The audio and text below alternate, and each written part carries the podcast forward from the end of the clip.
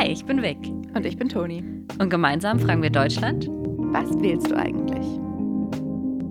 Und heute fragen wir uns: Was hat der Klimawandel eigentlich mit Politik zu tun? Jede Folge widmen wir einem anderen Was. Einem anderen Thema, das wir in Hinblick auf die Bundestagswahl dieses Jahr, also 2021, für wichtig halten. Im ersten Blog dieser Folge möchten wir uns möglichst objektiv mit dem Thema auseinandersetzen. Also die Hintergründe erklären, Details, Pros und Kontras. Und das möchten wir nicht alleine tun, sondern natürlich auch mit Menschen, die sich da vielleicht ein bisschen besser auskennen als wir. So hast du die Chance, dir deine eigene Meinung zu bilden. Und erst danach gucken wir uns dann gemeinsam an, was eigentlich die ganzen einzelnen Parteien dazu sagen. Bereit? Wir auch. Es wird wohl kein Thema so viel und so vielseitig mit so vielen verschiedenen Ansätzen diskutiert wie der Klimawandel. Klar, allerspätestens seit Fridays for Future gibt es gefühlt eine ganze neue Generation an Aktivistinnen, die so mobilisiert wurde. Und wenn ich dadurch dann durch die ganzen Naturkatastrophen, die wir jetzt überall irgendwie sehen, aber dadurch, also spätestens durch die Naturkatastrophen ist auch wohl fast allen hoffentlich klar, dass sich hier bald und auch sehr schnell was ändern muss und gehandelt werden muss. Die Frage ist, wie und was kann die Politik da machen? Um dieser Frage nachzugehen, haben wir uns an Fridays for Future gewandt, genauer an Leonie Bremer, die Pressesprecherin der Bewegung. Sie hat mir zunächst erklärt, was der Klimawandel mit Politik zu tun hat und was es mit dem Pariser Klimaabkommen auf sich hat. Naja, ähm, unsere Politikerinnen, die setzen quasi die Rahmenbedingungen für unsere Leben, die wir so führen, für Lifestyles, die wir haben können und nicht haben können und setzen quasi alles so um, wie es dann auch Paris-konform sein könnte. Wir können als Konsumentin natürlich irgendwie darauf achten, kein Plastik zu kaufen oder sonst was, aber am Ende sind es eben 100 Unternehmen, die für äh, 70 Prozent der CO2-Emissionen verantwortlich sind und das geht eben nur mit politischen Rahmenbedingungen zu ändern. Und dementsprechend ist das auch das äh, Hauptframing von Fridays for Future, nicht zu gucken, was du als Individuum machst, sondern wirklich politische Rahmenbedingungen zu ändern, so dass man dann auch als Bürgerin irgendwie klimaneutral leben kann, ohne sich immer den Kopf zerbrechen zu müssen, was man jetzt wie macht, sondern dass einfach diese Bedingungen von vornherein gegeben sind. Jetzt hast du gerade von Paris-konform gesprochen, beziehungsweise das Wort Paris-konform genutzt. Was bedeutet das denn genau? Genau, ähm, das Pariser Abkommen wurde 2015 unterschrieben und das wurde äh, von den Ländern eben verpflichtend unterschrieben. Das bedeutet, dass sie die Erderwärmung auf möglichst 1,5 Grad Celsius beschränken. Und das ist dann eben, wie gesagt, verpflichtend für diese Länder, die das unterschrieben haben.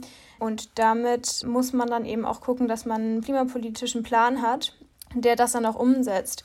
Und das ist genau ähm, bei Deutschland eben ein Riesenproblem, denn im Pariser Abkommen steht auch drin, ähm, dass der Aspekt von Equity, ähm, also ja, Gerechtigkeit, mit, mit drin steht. Und das ist quasi so der zweite Mechanismus dieses Pariser Abkommens, dass man dann zum Beispiel auch die Klimafinanzierung so, so hoch dass man die Schäden, die man schon angerichtet hat in äh, MAPA, also Most Affected People and Areas, also die betroffenen Ländern von, den, von der Klimakrise, dass man die dann eben auch bezahlt und auch Klimaschutz in den Ländern finanziert. Und dazu hat sich eben Deutschland auch verpflichtet.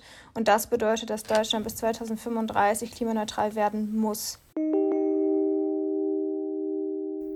Tatsächlich haben 2020 das Umwelt- und Wirtschaftsministerium Gutachten in Auftrag gegeben und herausgefunden, dass die bisherigen Maßnahmen nicht ganz so doll reichen. No surprise there. Der CO2-Ausstoß ist aber tatsächlich seit 2005 nicht gesunken. Deswegen fordern ja auch nicht nur Fridays for Future, sondern auch viele NGOs und Firmen, sogar Parteien, radikale Änderungen. Deutlich mehr Tempo muss es geben in Sachen Klima- und Umweltschutz. Yes. Zum Beispiel die schnellste Umsetzung der Energiewende und dass der Ausstoß von Treibhausgasen in Deutschland bis 2030 um mindestens 70 Prozent gesenkt werden soll. Außerdem soll der Anteil erneuerbarer Energien bei der Stromversorgung bis 2030 mindestens bei 80 Prozent liegen. Aber die Wirtschaft darf natürlich auch nicht vergessen werden. So wird zum Beispiel auch Planungssicherheit für Unternehmen gefordert und dass Investitionen in eine nachhaltige und kohlenstofffreie Produktionsweise belohnt werden. Und es sollen Strategien für den konsequenten Ab- und Umbau aller klima- und umweltschädlichen Subventionen entwickelt werden. Klar, und Deutschland zählt ja auch zu den führenden Volkswirtschaften in der EU. Aber genau deswegen sollten wir uns doch auch als Vorbild entwickeln, oder? Also WWF zum Beispiel, die fordern, dass wir für uns für ein klimaneutrales Europa bis spätestens 2050 einsetzen müssen und dass wir die Umsetzung des European Green Deal wirklich konsequent vorantreiben müssen. Das ist auch der Grund, weswegen mich diese Folge so viel Zeit gekostet hat. Es ist so vielseitig, es gibt so viele Meinungen dazu, wie wir am besten vorgehen. Es gibt so viele Ecken und Enden, wo was gemacht werden muss, wo wir was machen wollen, wo wir was machen müssen. Und ja, man weiß gar nicht, wo man anfangen soll. Ja, hier wird viel diskutiert. CO2-Steuer, Kohleausstieg, Verkehrswende, zirkuläres Wirtschaften, Atomkraft. Und während die Atomkraft 2017 noch ein Riesenthema war, ist das jetzt aus den meisten Programmen verschwunden. Dafür wurde in fast jedem Wahlprogramm die EEG-Umlagen erwähnt. Darüber bin ich gestolpert und genau deswegen habe ich Anna-Veronika Wendland, meine zweite Interviewpartnerin, einfach mal gefragt, ob sie weiß, was es damit auf sich hat. Ja, das EEG, ähm, die EEG-Umlage ist im Grunde eine ähm, von den Stromkunden finanzierte Gebühr, kann man sagen, auf die Kilowattstunde, die man verbraucht, mit der letzten Endes Einspeisevergütungen finanziert werden. Einspeisevergütungen, das sind garantierte Einspeisepreise für erneuerbare Energien. Und die hat man im Jahr 2000 eben beschlossen, weil man wusste, anders kann man die erneuerbaren Energien, die ja äh, zu der Zeit so ganz am Anfang ihrer Karriere standen, nicht in den Markt reinkriegen, ne? weil damals halt Kohle und Atomstrom extrem billig produzierten, beziehungsweise das tun die auch heute noch. Aber nur so bekam man halt das hin, dass man überhaupt Investoren oder Leute, die Windparks bauen wollen oder die sich Solarpaneele aufs Dach tun wollen, dass man die dazu animiert, überhaupt ähm, einzuspeisen. Man musste ihnen irgendeinen, äh, irgendeinen Anreiz geben. Ne? Und das war diese Einspeisevergütung, das heißt ein, im Grunde ein garantierter Abnahmepreis. Und den wollte man dann halt äh, letzten mit diesen Gebühren finanzieren. Und das funktionierte dann eben so lange gut, wie die Strompreise an der Börse auch äh, entsprechend waren, sodass es da keine große Differenz gab zwischen Marktpreisen und diesen, Einspeise, diesen Einspeisegarantien. Problematisch wird es immer dann, wenn diese Preise dann auseinandergehen. Das heißt, wenn zum Beispiel der Strom so extrem billig wird durch Überproduktion, wenn zum Beispiel windstarke Tage sind, dass dann natürlich äh, eigentlich der Strom so spottbillig wird, dass er diesen einspeisevergüteten Preis eigentlich gar nicht mehr wert ist, aber der muss trotzdem gezahlt werden. Ne? Und diese Differenz zwischen dem, was der Strom eigentlich noch äh, wert ist und was aber als Preis vereinbart ist, den zahlen dann halt diese EEG-Umlagezahler und deswegen steigt diese EEG-Umlage auch ständig. Also da gibt es auch Kritiker, die sagen, im Grunde ist da ein Instrument, was man eigentlich nur für den Anschub einer neuen Technologie braucht, dann im Grunde so weit immer weiter verlängert worden, dass es dann diese negativen Effekte hatte. Und Fachleute, die sich wirklich auskennen und die sagen, wir müssen ja nicht irgendwelche Technologien als Selbstzweck finanzieren, sondern wir müssen ein Klimaziel erreichen. Die sagen, das geht viel besser, wenn man den CO2-Ausschuss bepreist. Und dann würden automatisch nämlich zum Beispiel die Kohlekraftwerke wegen dieses enorm hohen CO2-Preises aus dem Markt gedrängt, die würden dann zu teuer. Okay, also es gibt echt viele Lösungsansätze. Ja. Und viele verschiedene Meinungen dazu. Ich habe Leonie außerdem auch gefragt, was sie denn für sinnvoll halten würde.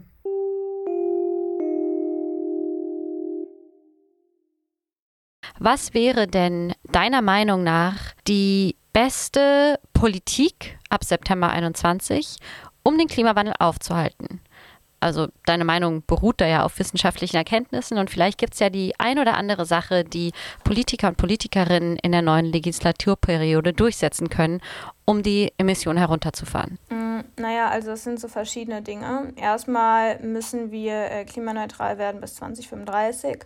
Und das braucht einen ganz, ganz, ganz, ganz klaren Plan, wie diese Emissionen eben reduziert werden wollen und werden müssen, also mit wirklichen Angaben von Mechanismen für die nächsten fünf Jahre. Also wir können äh, noch so viel über 2050 reden, noch so viel über äh, 2040 reden. Äh, wenn wir keinen Plan für die nächsten fünf Jahre haben, haben wir auch keinen Plan für diese Jahre. Und das bedeutet dann eben auch, dass dieser Plan nicht mehr aufgeht von unserer jetzigen Koalition, dass man irgendwie die Emissionen die nächsten zehn Jahre irgendwie gar nicht sinken will und dann in den letzten zwei Jahren äh, plötzlich komplett auf Null setzen will. Das funktioniert so überhaupt nicht. Wir brauchen wirklich lineare Emissionsreduzierung und ähm, anders funktioniert es nicht und dann gleichzeitig, dass die Industrieländer wirklich dafür verantwortlich sind, diese Schäden zu bezahlen, Klimaschutz in Ländern zu finanzieren, die finanziell ärmer aufgestellt sind, weil sie nicht direkt so ein kapitalistisches System aufgebaut haben und dass dort eben diese, diese Beträge gezahlt werden. Und Deutschland, die stellen sich da total quer, um diese Klimafinanzierung wirklich angemessen, angemessenen Beträgen äh, bereitzustellen.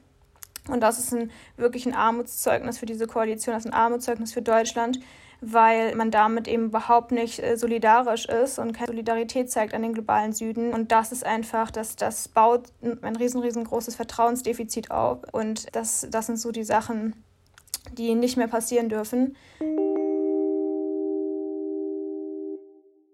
Wir dürfen also echt nicht nur vor der eigenen Haustür kehren, sondern müssen den Blick in die ganze Welt leiten.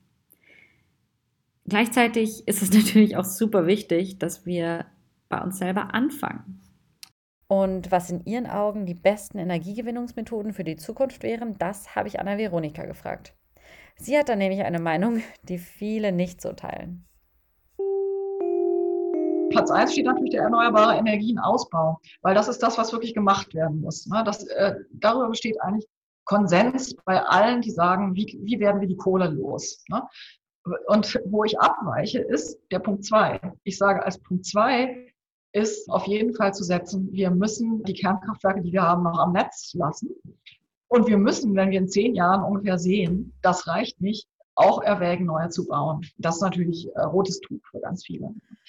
Aber mit dieser Kombination, ne, also wir, müssen uns einfach in Europa mal umgucken. Also wenn wir uns Länder anschauen, die das so machen, die einfach sagen, wir, wir bauen Erneuerbare auf dem Kernenergiesockel auf, den wir nun mal haben, denn der besteht bereits. Ne? Jetzt mal ganz abgesehen von dieser Neubaufrage, das ist eine extra Frage, dann sind diese Länder sämtlich weiter bei der Dekarbonisierung als wir. Ne? Also wenn ich so ein Land wie Schweden angucke oder vor allen Dingen Frankreich natürlich, ne, was uns regelmäßig bei allen, also jeden sich, jetzt so wie die CDU und Laschet, ne, die im Grunde äh, jahrzehntelang äh, sich nicht besonders bewegt haben und sich im Grunde erst von Fukushima haben in diesen Atomausstieg treiben lassen. Den hatten die nicht so richtig auf der Rechnung.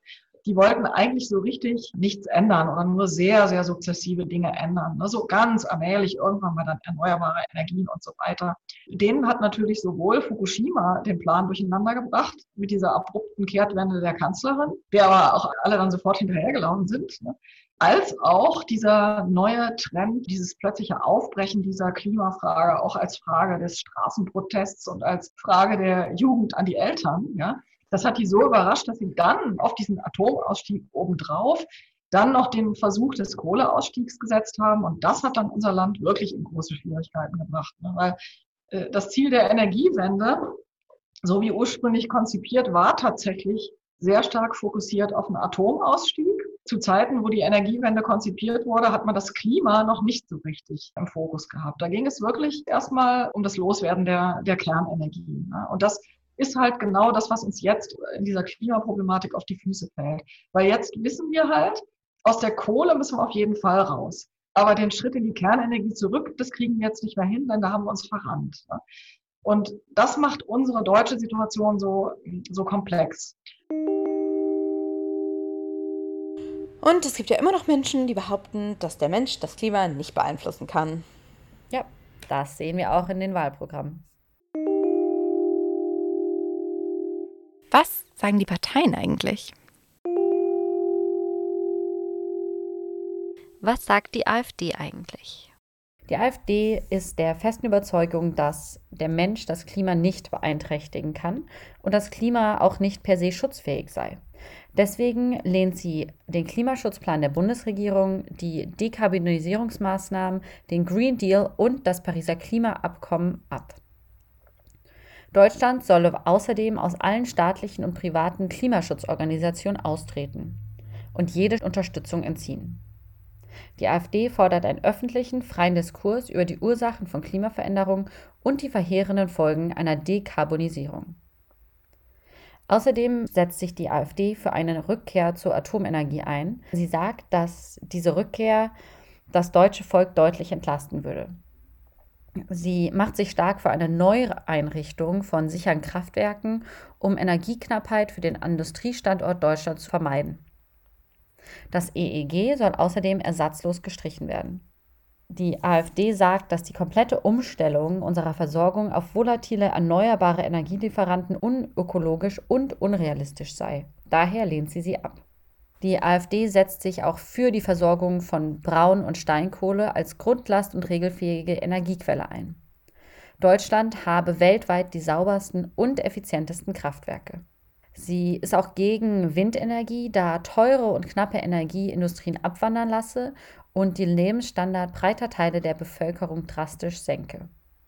Sie ist weiter gegen ein Tempolimit und vielmehr dafür, dass starre Tempolimits regelmäßig überprüft werden und im Fall von Unbegründetheit gestrichen werden. Die einseitige Bevorzugung von Elektromobilität sieht sie als sehr kritisch und möchte sie stoppen, da sie aufgrund mangelnder Stromkapazitäten und der globalen Umweltbelastung bei der Batterieproduktion keinen Sinn ergebe. Ob Verbrennungsmotoren durch andere Antriebsformen abgelöst werden oder nicht, das sei eine Frage des technischen Fortschritts und des Marktes. Sie darf aber nicht auf einer Verbotspolitik der EU basieren. Gegen eine CO2-Besteuerung spricht sich die AfD auch aus. Was sagen CDU und CSU eigentlich? Im Allgemeinen möchte die CDU eine Klimaeffizienzreform. Also Deutschland soll zum führenden Finanzstandort für nachhaltige Produkte werden. Sie sind für die Verwendung von Ökostrom, energetisch sanierte und begründete Bundesgebäude und für weniger Plastikmüll. Sie wollen keine Neubelastung für Unternehmen, sondern einen Wirtschaftsaufschwung und den Wohlstand sichern und Gesetze sollen zukünftig eine verbindliche Nachhaltigkeitsprüfung unterlaufen. Zur Kohle schreibt die CDU, dass sich Braunkohleregionen, Energieunternehmen, Zulieferer und Beschäftigte auf den Kohlekompromiss verlassen können. Sie definiert Höchstlaufzeiten, nicht Mindestlaufzeiten und die CDU schließt nicht aus, dass Kohlekraftwerke auch früher vom Netz gehen könnten. Wenn es um Wind geht, möchte die CDU naturverträglichen Ausbau von Windenergie fördern die schließt sowohl Windenergie an Land, onshore, und auf See, offshore, sowie Repowering und die Erneuerung von Anlagen mit ein. Die CDU ist nicht für ein Tempolimit. Stattdessen sind sie für innovative und moderne Verkehrssteuerung. Zur Verkehrswende schreibt die CDU, Automobilhersteller kündigen an, aus der Herstellung von Verbrennungsmotoren auszusteigen. Sie wollen den Umstieg in emissionsfreie Mobilität für alle attraktiv gestalten und wollen dazu auch einen Fahrplan vorlegen. Und zum Müll geht, schreibt die CDU, dass sie den, die Kreislaufwirtschaft stärken wollen. Die, das Ziel dabei ist, Rohstoffe, die made in Germany sind. Sie wollen Anreize gegen Produktion von Abfall und für bessere Möglichkeiten einer stofflichen Wiedernutzung von Recyclungsrohstoffen fördern. Außerdem möchten sie EU-weite zunehmende und verbesserte Einsatz von Rezyklaten und das insbesondere im Kunststoffbereich. Außerdem möchten sie verbindliche Ziele für den Einsatz von Sekundärrohstoffen prüfen. Batterierecycling will die CDU-CSU mit Mehrwegprodukten fördern. Außerdem wollen sie Doppelregulierungen und Inkonsistenzen, die Stoffkreislaufen entgegengehen, abschaffen und den Export von Abfällen zur bloßen Entsorgung verbieten. Auf europäischer Ebene will die CDU-CSU die Standards des deutschen Lieferketten-Sorgfaltgesetzes durchsetzen und sie wollen gleiche Wettbewerbsbedingungen schaffen. CO2. Hier schreibt die CDU-CSU, sind für die Ausrichtung von energiebezogenen Steuern, Umlagen und Entgelten auf den CO2-Ausstoß. Außerdem sollen CO2-Bilanzen von Produkten für Konsumenten sofort zu erkennen sein, um Kaufentscheidungen zu unterstützen. Mit den Einnahmen aus dem CO2-Preis soll die EEG-Umlage abgeschafft und für eine Entlastung beim Strompreis gesorgt werden. Was sagt die FDP eigentlich? Die FDP setzt den Fokus auf Eigenverantwortung. Sie will die erste klimaneutrale Fraktion im Bundestag werden und sieht in Forschung, Wissenschaft, Innovation und Ideen den Antrieb für Klimaschutz und bezahlbare Energien. Sie setzt auf flexible Erzeugungs- und Speichertechnologien und möchte die Energiebesteuerung drastisch senken. Sie erhofft sich außerdem höhere staatliche Einnahmen aus den steigenden Preisen für Verschmutzungszertifikate und möchte die EEG-Umlage abschaffen. Sie möchte außerdem erneuerbare Energien vollständig in den Wettbewerb überführen.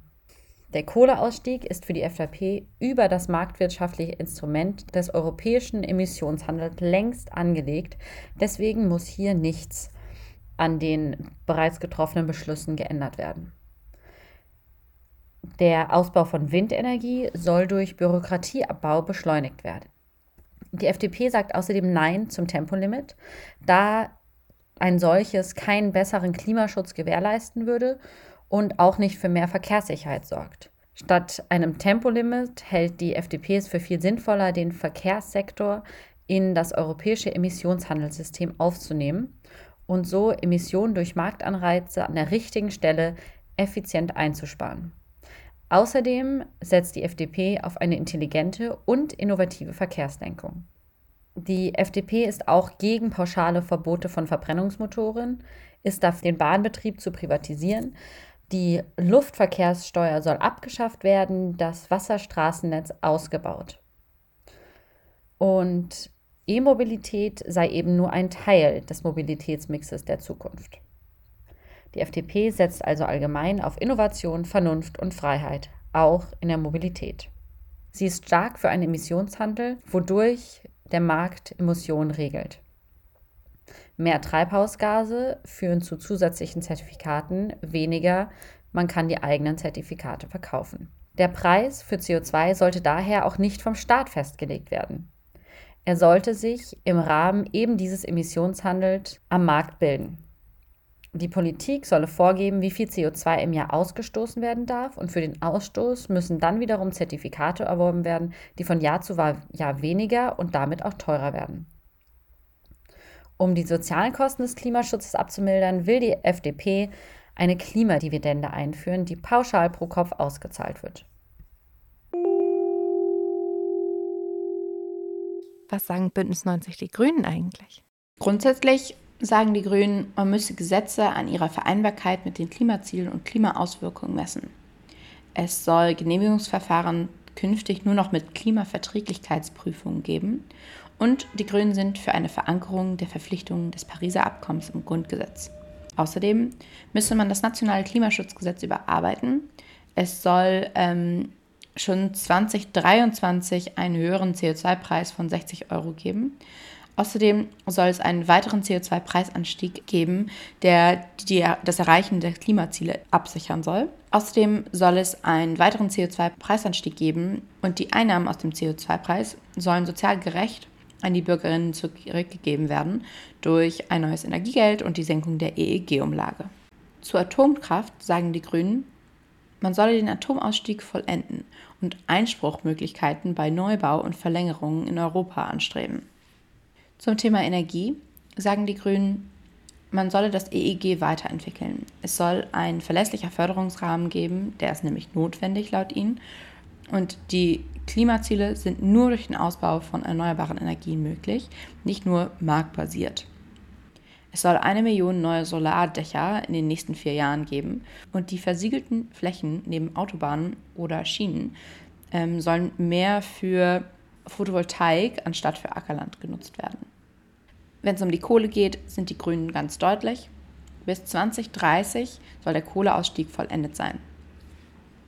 Wasserstoff und synthetische Kraftstoffe ähm, sollen nur dort eingesetzt werden, Zitat, wo sie wirklich gebraucht werden, Zitat Ende. So wie zum Beispiel mit dem Flugverkehr. Wenn es um Wind geht, wenn es um Wind geht, schreiben die Grünen, Windenergieanlagen an Land sollen jährlich und flächenabdeckend ausgebaut werden und alte Anlagen müssen zügiger ersetzt werden. Die Grünen sind ganz klar für ein Tempolimit. Sie sagen, es ist besser fürs Klima und für die Unfallzahlen. Zur Verkehrswende fordern die Grünen das Ende der Dieselsubvention.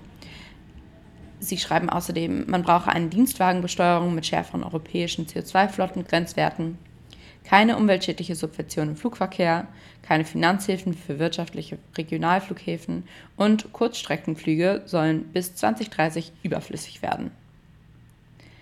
Hier finde ich es mega spannend, dass wir ganz oft hören, dass die Grünen Sachen verbieten wollen, aber hier haben sie ja selber geschrieben, Kurzstreckenflüge sollen überflüssig werden und nicht verboten werden. Es gibt noch zwei letzte Punkte zu den Grünen, und zwar einmal international. Die Grünen sind für die Ausgestaltung und Umsetzung des European Green Deal, für eine Reform des europäischen Emissionshandels und ähm, sie wollen, dass europäische Handelsverträge verbindlich und durchsetzbare Umwelt- und Sozialstandards enthalten. Und zum CO2-Preis. Die Grünen sind für die Erhöhung des CO2-Preises auf 60 Euro, und zwar schon im Jahr 2023, also das soll vorgezogen werden. Und die Einnahmen aus dem nationalen CO2-Preis sollen zurück an die Menschen in Deutschland gegeben werden mit einem Energiegeld. Was sagt die SPD eigentlich?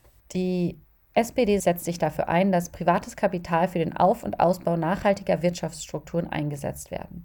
Es soll eine stärkere Ausrichtung auf Innovation, Tarifbindung, Geschlechtergerechtigkeit und klimafreundliche Nachhaltigkeit bei Vergabekriterien geben. Der Ausstieg aus der Atomenergie sei Ende des Jahres bereits vollzogen und damit ist das Thema für die SPD abgeschlossen. Auch aus der Kohle soll der Ausstieg erfolgen. Dafür sollen Bürgerinnen unmittelbar von Windkraft profitieren. Die SPD setzt sich auch für ein Tempolimit ein, denn es schütze die Umwelt und erhöhe die Reichweite von E-Fahrzeugen. Den Verbrennungsmotor schaffe die Autoindustrie zurzeit selbst ab, deswegen brauche es dafür kein Verbot. Es solle vielmehr dafür gesorgt werden, dass schnell ausreichend erschwingliche E-Fahrzeuge und genug Lademöglichkeiten vorhanden seien. Die SPD setzt sich außerdem sehr stark für Kreislaufwirtschaften ein und möchte die Plastikflut eindämmen, indem recycelbare Lösungen gefunden werden, möglichst viel aufbereitet und wiederverwendet wird und diese Pflicht nicht beim Individuum, sondern vor allem bei den Produktherstellern liegt. Die SPD möchte dafür sorgen, dass klimafreundliche Alternativen für alle zur Verfügung stehen und die Infrastruktur nach einem klimafreundlichen Gesamtplan aufgebaut wird bzw. umgebaut wird. Sie ist nicht für eine Klimapolitik, die in erster Linie an der Preisschraube dreht, denn dadurch würde die Gesellschaft gespalten werden in diejenigen, die sich höhere Preise leisten können und die, die sich das eben nicht leisten können. Was sagt die Linke eigentlich? Grundsätzlich ist die Linke für eine Klimaneutralität bis 2035. Sie fordern, dass Klimaschutz als Grundrecht in der Verfassung hinzugefügt wird. Sie wollen ein Klimaschutzgesetz. Sie wollen Förderprogramme und staatliche Infrastrukturprogramme. Und sie wollen Energiekonzerne entmachten und diese in Bürgerhand übergehen, also dass es öffentliches oder genossenschaftliches Eigentum wird. Zur Atomkraft sind die Linken auch ganz deutlich. Sie sind gegen Atomkraft und Fracking. Sie wollen, dass öffentliche Institutionen nicht in fossile und nukleare Energieunternehmen investieren. Zum Thema Energie schreibt die Linke, dass der Ökostromanteil sofort oder so schnell wie möglich bei 100 Prozent landen soll. Die Energiewende soll regional ausgerichtet werden und in der Bevölkerung verankert werden.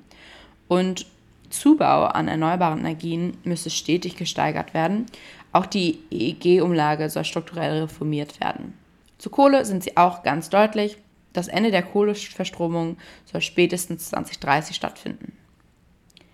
Wenn es um Wasserstoff geht, schreibt die Linke, dass ein Einsatz von Wasserstoff auf grünen, also mittels Ökostrom hergestellten Wasserstoff zu beschränken, nur dort einzusetzen ist, wo keine Alternativen zur Verfügung stehen, zum Beispiel in der chemischen Industrie oder der Stahlerzeugung.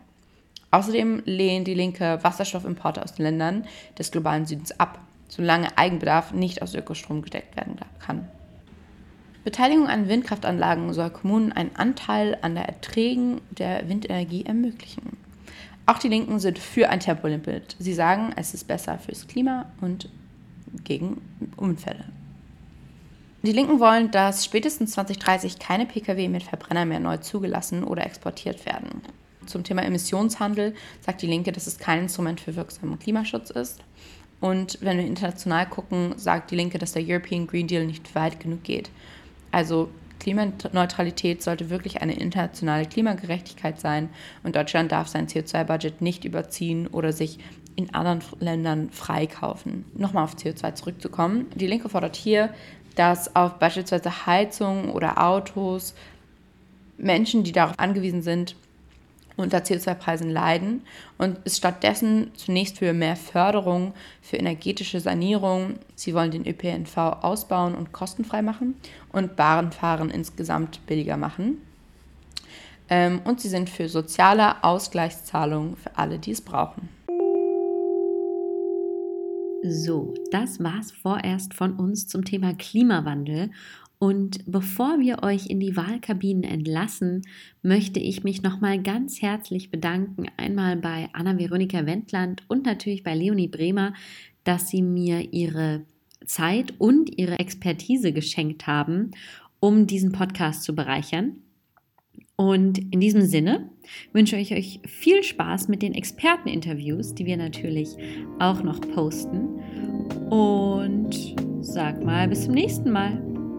Das war Was wählst du eigentlich? Mit Vic und Toni. Hast du noch Fragen, Anmerkungen oder Liebesbriefe? Dann schreib uns doch einfach eine E-Mail oder auf Instagram.